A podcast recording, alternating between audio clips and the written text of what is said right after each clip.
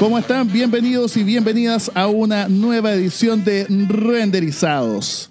Soy Oscar Delgado, el renderizador, y hemos regresado para una nueva edición de este podcast que nos sigue en cada oportunidad que salimos por Anchor. En esta ocasión nos acompaña en el estudio virtual de la Casa del Blues en un lugar uh, que se encuentra entre el norte y el centro de Chile. Es coach ontológico, psicólogo, con una gran experiencia en educación y salud pública, músico además. Nos acompaña en esta oportunidad Rodrigo Moncada. ¿Cómo está? Bienvenido a Renderizados. Hola Oscar, qué gusto estar aquí sentado frente a ti, junto a ti, a pesar de, de los kilómetros que nos separan, pero esta es una de las magias de la tecnología, porque podemos estar sentados y la gente nos va a escuchar así como si estuviéramos a medio metro de distancia. Lo lindo de poder compartir en esta ocasión es que podemos analizar unos temas que ya veníamos conversando, eh, que tienen que ver con cómo eh, la contingencia de lo que está ocurriendo con coronavirus, con el COVID-19, cómo nos ha cambiado las costumbres y la vida. Eh, en el diario El País de España, por ejemplo, un filósofo surcoreano comenta la emergencia viral y el mundo de mañana, Byung Chun Han, el filósofo surcoreano que piensa desde Berlín. Los países asiáticos están gestionando mejor esta crisis que Occidente. Mientras allí se trabaja con datos y mascarillas, aquí se llega tarde y se levantan fronteras. Entonces, en el primer párrafo ya nos comienza a dejar un poco claro de cómo esto se está presentando a un lado y al otro del mundo. El coronavirus está poniendo a prueba nuestro sistema. Al parecer, Asia tiene mejor controlada la pandemia que Europa. En Hong Kong, Taiwán y Singapur hay muy pocos infectados. En Taiwán se registraron 108 casos y en Hong Kong 193. En Alemania, por el contrario, tras un periodo de tiempo mucho más breve, ya hay 15.320 casos confirmados. Y en España, 19.980. Datos como del 20 de marzo, hace, hace, hace poquito tiempo. Eh, sin embargo, hacia vamos a avanzar un poco en esta columna que realmente nos tomaría muchísimo tiempo mm, leerla por completo.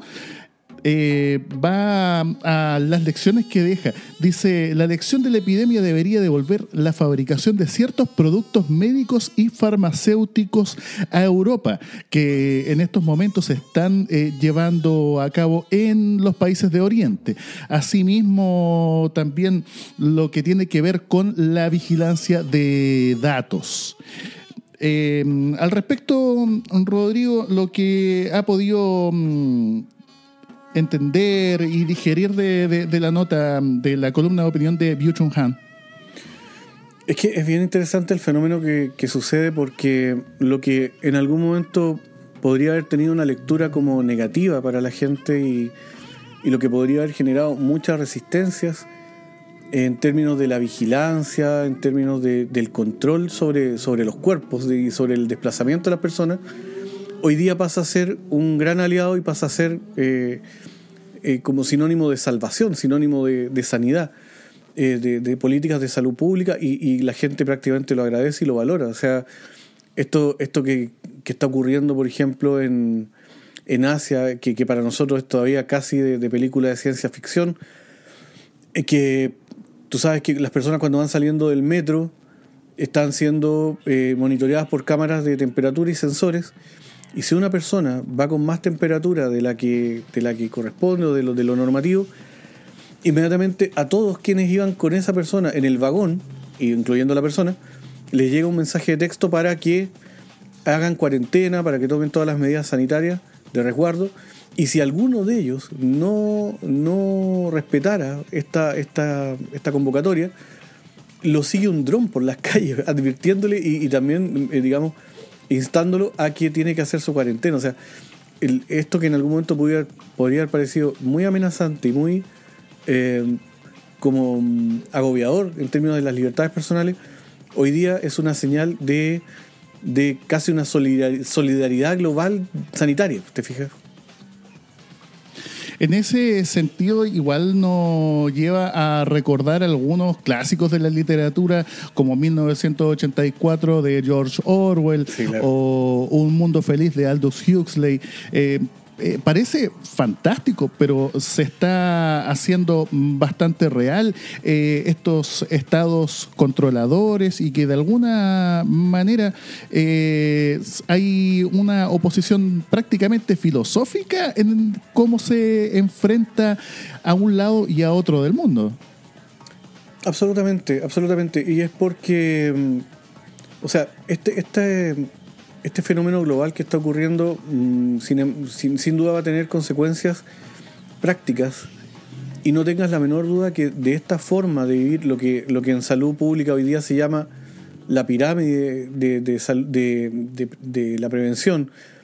En, salud pública se está manejando hoy día una, pirámide de cuatro niveles, lo que, lo que implica que el nivel uno es lo que se denomina el modo coronavirus de vivir y que es el naturalizar estas prácticas que nos parecían tan extrañas, que tiene que ver con el, cautelar el contacto social, el estar más en casa, el, tener teletrabajo, el, tener cuidado con las superficies que compartimos, el tema de, limpiar, el tema de, evitar el, abrazo con los seres queridos, es la nueva forma de vivir, es lo que, lo que le llaman el, la forma de vida coronavirus. es así Así de simple se va a naturalizar.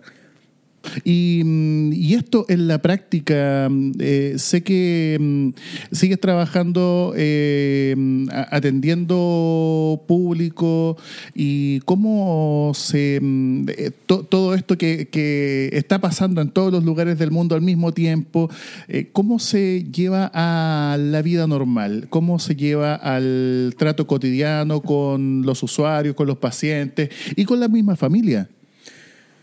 Es muy interesante lo que tú planteas porque, porque en realidad, si tú te fijas, hay como una, bueno, hay, eh, en esta sociedad polarizada en la que estamos viviendo, tú te encuentras con, puntos de vista bastante discrepantes y excluyentes en, redes sociales. Entonces tú te encuentras con personas que están horrorizadas, eh, haciendo vaticinios eh, muy, muy, digamos, apocalípticos, y también hay toda una tendencia al, positivismo, al, superar esto, al tomarlo como una oportunidad.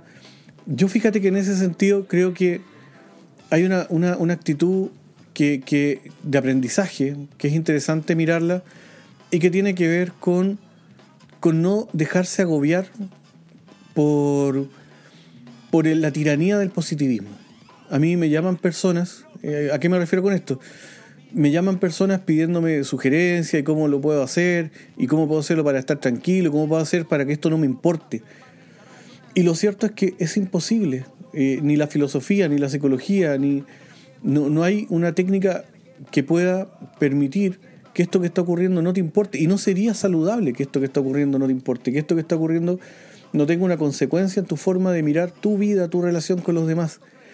Por lo tanto, insisto sobre esa idea, el, dejarse agobiar por la tiranía del positivismo, del pensamiento positivo, es en el fondo querer solamente tener una ontología dimensional de la realidad y decir, no, yo solamente voy a mirar las oportunidades que esto me abre, voy a mirar solamente lo, bueno que puedo aprender de todo esto, pero el trauma, Oscar, el trauma es insoslayable, o sea, va a haber un trauma en nosotros como generación entre 30 y 50 años, va a haber un trauma en, nuestra generación de niños. Eso es, inevitable, por más que queramos protegerlos y por más que queramos contarles de manera amistosa y bella, así como la vida es bella, ¿cierto? Un poco lo que está ocurriendo como la película, y, darle un, carácter un poco más lúdico.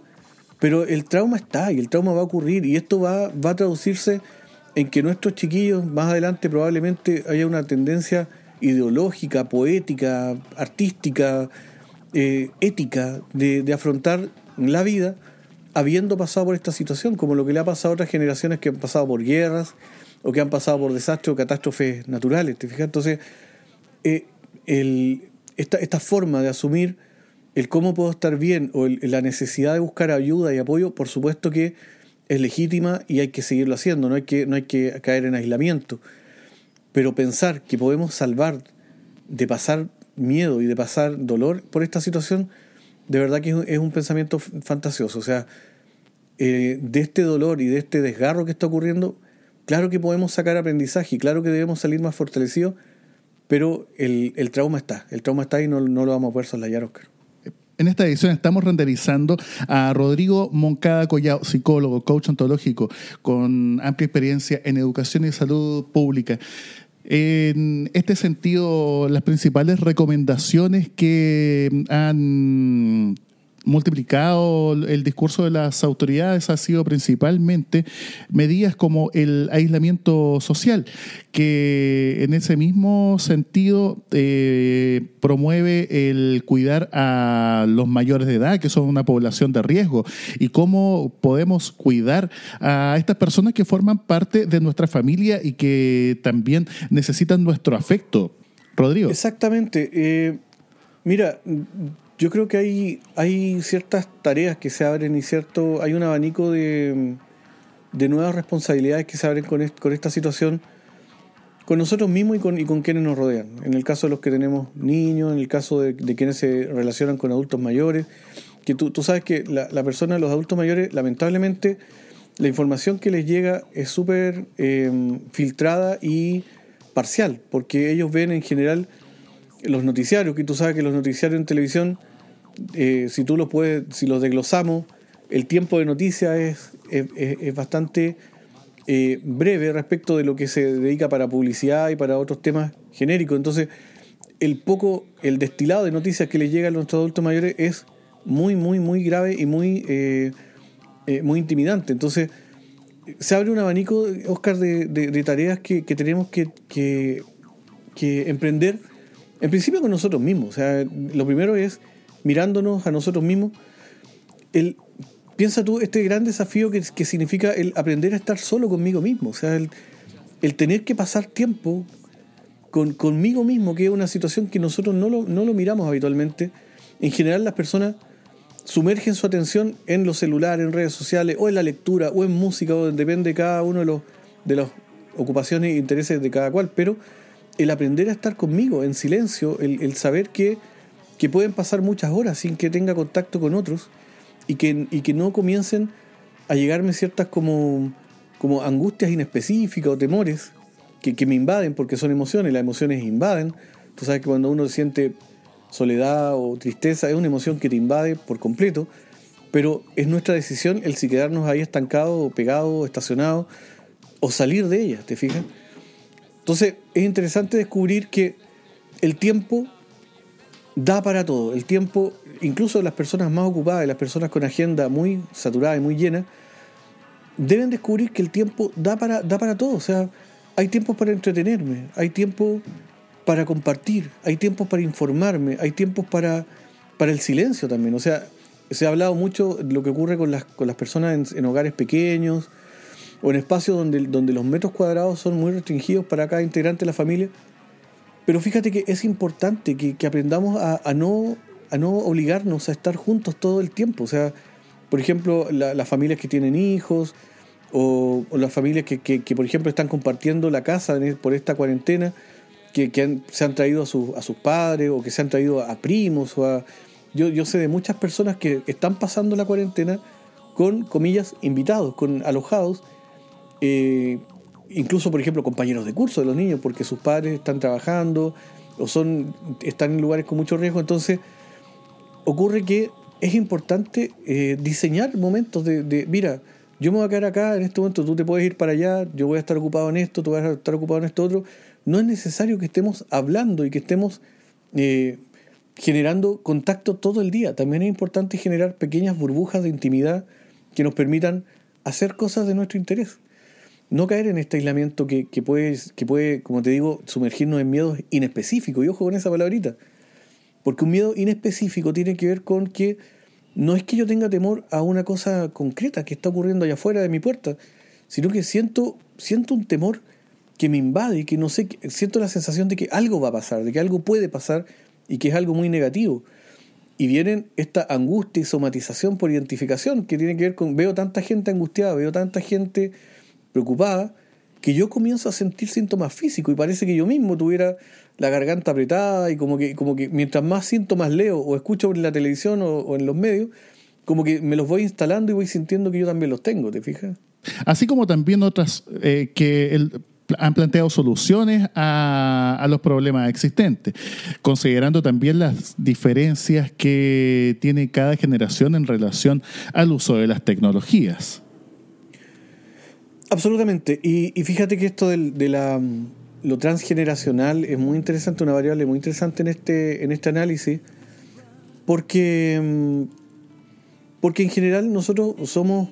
Eh, digamos, hemos recibido una, en nuestro sentido común, está encriptado una, una forma, una lógica de, vivir lo que, lo que Rafael Echeverría denomina la metafísica de, nuestros tiempos, que tiene que ver con, ciertas como ideas que, no se cuestionan y que están instaladas, como, por ejemplo, que todo tiene que tener un porqué, una, una relación eh, casi unicausal. O sea, ah, esto está ocurriendo ¿por qué esto, por esto pasó acá? Entonces, por lo tanto, A explica B. Y cuando no tenemos una explicación tan directa, tan causal, sentimos desorientación, sentimos que, que, algo no estamos manejando. Eh, no nos estamos deteniendo en los para qué de las cosas. Por ejemplo, si me voy a aislar un tiempo o voy a tomar ciertos resguardos, ciertas medidas respecto de los que me rodean, ¿para qué lo hago? ¿Qué quiero transmitir con eso? Eh, ¿A, qué quiero llegar con lo que estoy haciendo? Fíjate que en, hay un, hay un, hay un español de apellido Santayana que, tiene una, una, expresión que es muy, muy bonita, que él dice, eh, vivimos dramáticamente en un mundo que no es dramático. No, no es exactamente así, pero lo estoy parafraseando. O sea, el, dramatismo, la emocionalidad del contexto la ponemos nosotros. Nosotros podemos dibujar un, entorno con colores oscuros, grises y, con colores de, pena y de miedo, o podemos dibujar un entorno donde estamos aprendiendo cosas, donde es un desafío para todos y, digamos, coexistiendo con esto de, si siento pena, transmitamos nuestra pena, si siento susto, compartamos el susto y, que no tengamos pudor de sentir, por ejemplo, que, un padre no tenga pudor de decirle a su grupo familiar, oye, yo también siento susto, si soy un ser humano igual que tú. ¿Mm? Necesitamos recuperar, Oscar, eh, otros contextos eh, de confianzas intergeneracionales en, cuanto a tu pregunta. Se estaba dando una, tendencia muy fuerte hasta antes de toda esta situación en que tú conversabas con, adolescentes y hay una mirada sesgada sobre los adultos mayores, del adulto mayor como, como inerte, como estancado en su, en su rutina. El adulto mayor también, tú conversas con grupos de adultos mayores y también tiene una imagen bien negativa de la juventud, muchos de ellos. Te, dicen que los tiempos de antes eran mejores, que los chiquillos de hoy día no, no tienen eh, interés por la comunicación con los demás. Hoy día es tiempo de matar esos juicios, de derribar esos juicios y de, decir, oye, si nos podemos sentar, podemos romper esta vieja rutina de no, de no tomarnos en cuenta y abrir conversación, preguntar, indagar los, los adultos en el mundo de los chiquillos.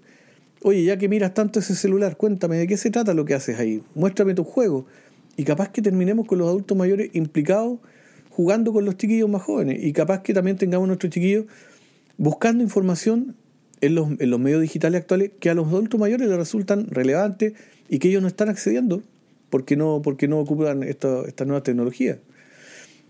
Hay una, hay una invitación, Oscar, de, de, estos tiempos actuales, que es un llamado a la humildad, un llamado al, al no sentirnos tan dueños del mundo y tan dueños de, nuestra, de nuestro contexto, por el hecho de que tenemos armamento, por el hecho de que tenemos vacunas, por el hecho de que tenemos teorías que lo explican todo y, aparentemente soluciones que lo resuelven todo, hay un llamado a la humildad. O sea, perdóname el ejemplo, si se quiere, muy, muy como, muy pedestre, si se quiere, pero tú sales al patio de tu casa y tú ves que tus perros tienen muchas más posibilidades de subsistir que tú. Están mejor equipados para, para esto que, lo que estamos nosotros. O sea, eh, somos frágiles y, teníamos la sensación de, que no era así. Y la verdad es que la sensación de descontrol, cuando sentimos que no tenemos todo bajo nuestro control, nos genera una angustia muy, muy fuerte que, que corroe las conversaciones, que corroe nuestra tranquilidad hay una, hay una historia muy bonita, hay un, relato antiguo, muy lindo.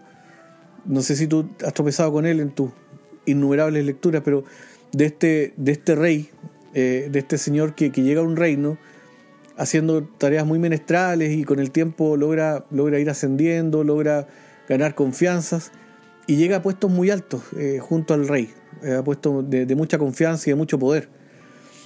Y alguien descubre que él en su closet guardaba el, traje andrajoso con el que llegó al reino. Y un día le, le, critican, le dicen, oye, pero ¿por qué eres tan cachurero? No sé cómo se lo habrán dicho en, ese tiempo, Pero ¿por qué guardas estos objetos que, son andrajos, que, que, están en tu closet y para qué?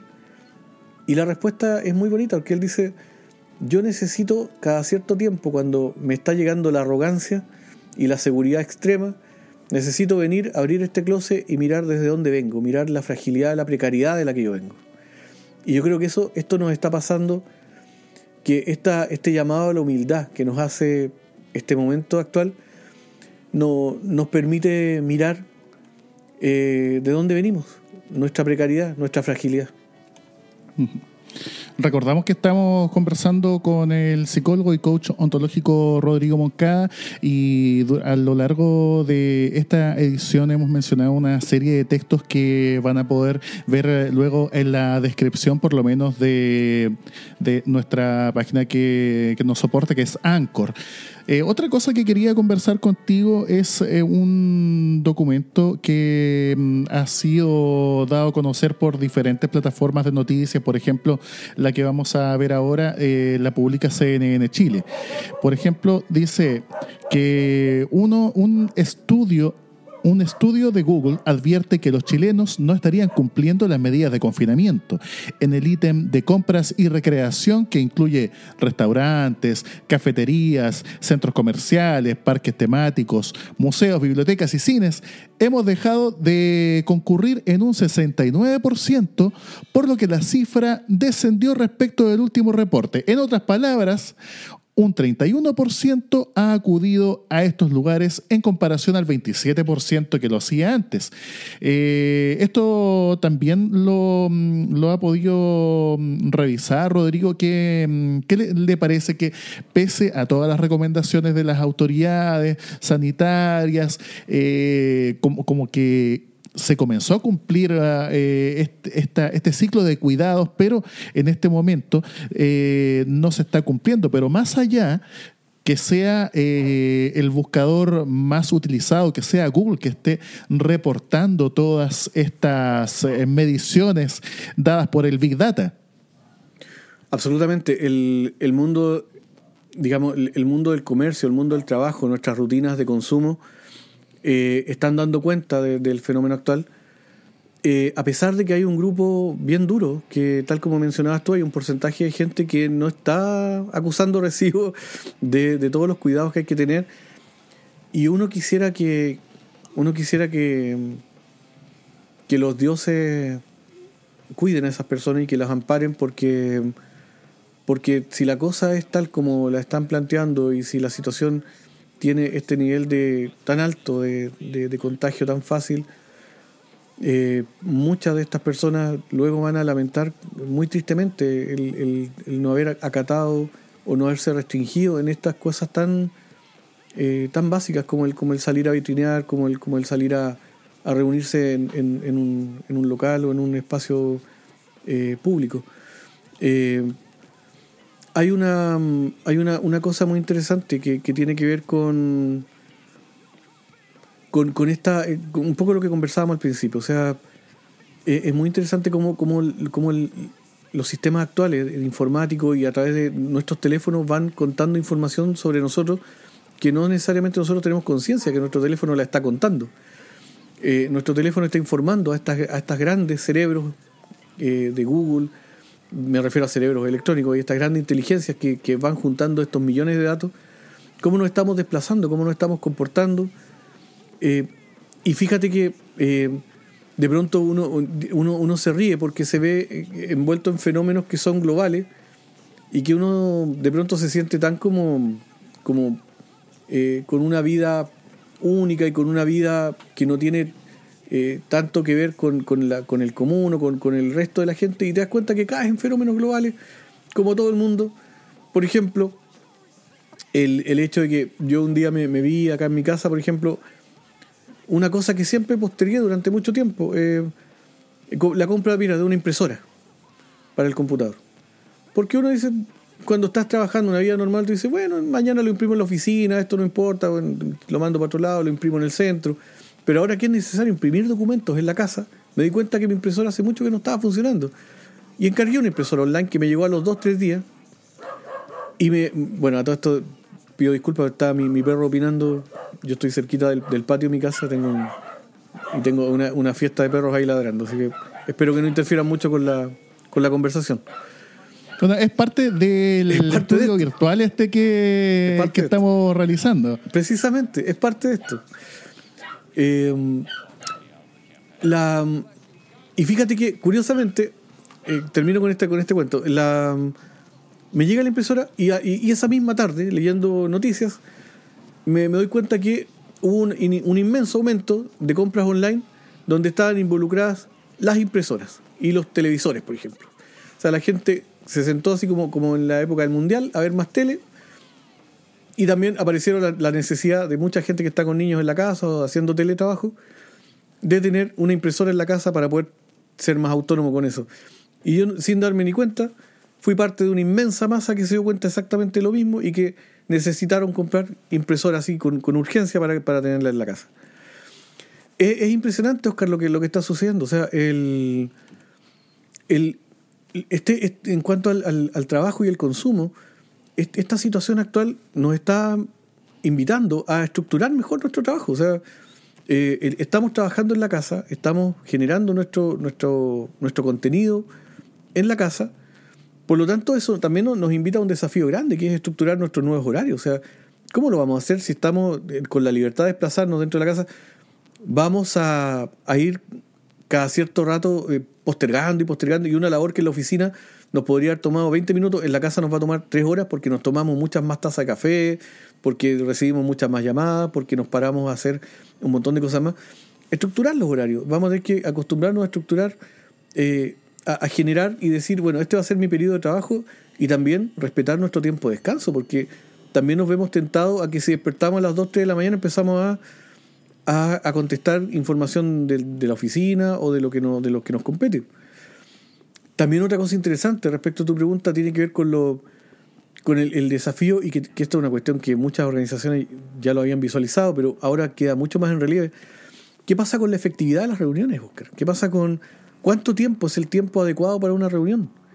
Tal vez cuando uno está presencialmente en, en el trabajo, si tú te has fijado, y seguramente a ti te ha pasado, hay reuniones que de pronto se prolongan tres horas. O sea, porque entre que nos organizamos, traemos los materiales y otro cafecito, y alguien pide disculpas, se levanta y luego vuelve, entonces le damos contexto de lo que pasó y se prolonga mucho. En cambio, a través ahora de lo, del, teletrabajo, es mucho más acotado y podemos decir, oye, esta reunión tiene que durar 45 minutos y en esos 45 minutos somos efectivos. Y planteamos las ideas que tenemos y tomamos apuntes y, podemos salir de, de situaciones que antes pudieran habernos resultado mucho más demandantes ahora somos capaces de, descubrir cuándo una reunión está redundando, por ejemplo. Decir, oye, ya estamos redundando en este tema, ya fue visto, por lo tanto, pasemos al punto que sigue. Eh, esto también invita, por supuesto, a un desarrollo de mayor creatividad. O sea, quien, quien presente resistencia a este cambio, quien presente una nostalgia por lo presencial, una, una resistencia a tener que escuchar a las personas con un cierto delay de, sonido o tener que estar eh, echando a andar la, máquina de la creatividad, claro que se va a ver en problemas. O sea, no todo el mundo tiene la misma disposición a eh, abrirse a nuevos aprendizajes, entendiendo el aprendizaje como realizar acciones efectivas, concurrentes y autónomas que, que, me permitan desde hoy día comenzar algo que ayer no hacía. ¿Te fijas? A eso me refiero con aprendizaje. Estamos felices de haber contado con la, presencia a través del otro lado de la línea de Rodrigo Moncada, psicólogo, coach ontológico, músico, además ya él fue parte del programa inaugural de renderizados, así que estamos felices de tenerlo de regreso y desde ya le invitamos para alguna otra ocasión. A mí me encantaría seguir eh, haciéndole más preguntas, compartiendo más acerca de todo lo que está pasando, porque eh, más allá de analizar lo que están haciendo, analizando pensadores, las máquinas de datos. También hay toda una dimensión acerca de cómo nos enfrentamos a esto desde lo personal. Y eso me gustaría que lo pudiéramos hablar en una próxima ocasión. Es muy interesante, Oscar, porque podemos, si tú me invitas, yo encantadísimo que voy a estar, podemos volver a abordar ciertas dimensiones que nos van a quedar por hoy en el tintero, que tienen que ver con más en lo relativo al trabajo. Imagínate, tú, me tú mencionaste en la presentación, yo soy músico, y esto nos ha obligado a soltar la sala de ensayo o el estudio de grabación y tener que trabajar a través de Internet. Y eso también abre todo un abanico de conversaciones nuevas. ¿Y por qué no decirlo? Descubrimos que se puede carretear online y descubrimos que, que hay muchas personas que están juntándose en grupos de cuatro, cinco personas, seis, incluso más, a través del video chat y cada cual con su, ah, con su respectivo guarnición de bebestible y qué sé yo, cositas para, para picar Claro que sí, y comparten. Y de hecho, me, me, tocó, cuando fue mi primera experiencia, estuvimos hasta las 4 de la mañana con unos amigos conversando y decían, oye, qué rico no tener que manejar de vuelta a la casa, imagínate. o sea, hasta, hasta le resultó ventajoso a algunos. Así que cordialmente invitado para una próxima ocasión, Rodrigo Moncada, otra vez renderizado. Nos vemos la próxima. Un abrazo, muchas gracias. Que esté muy bien.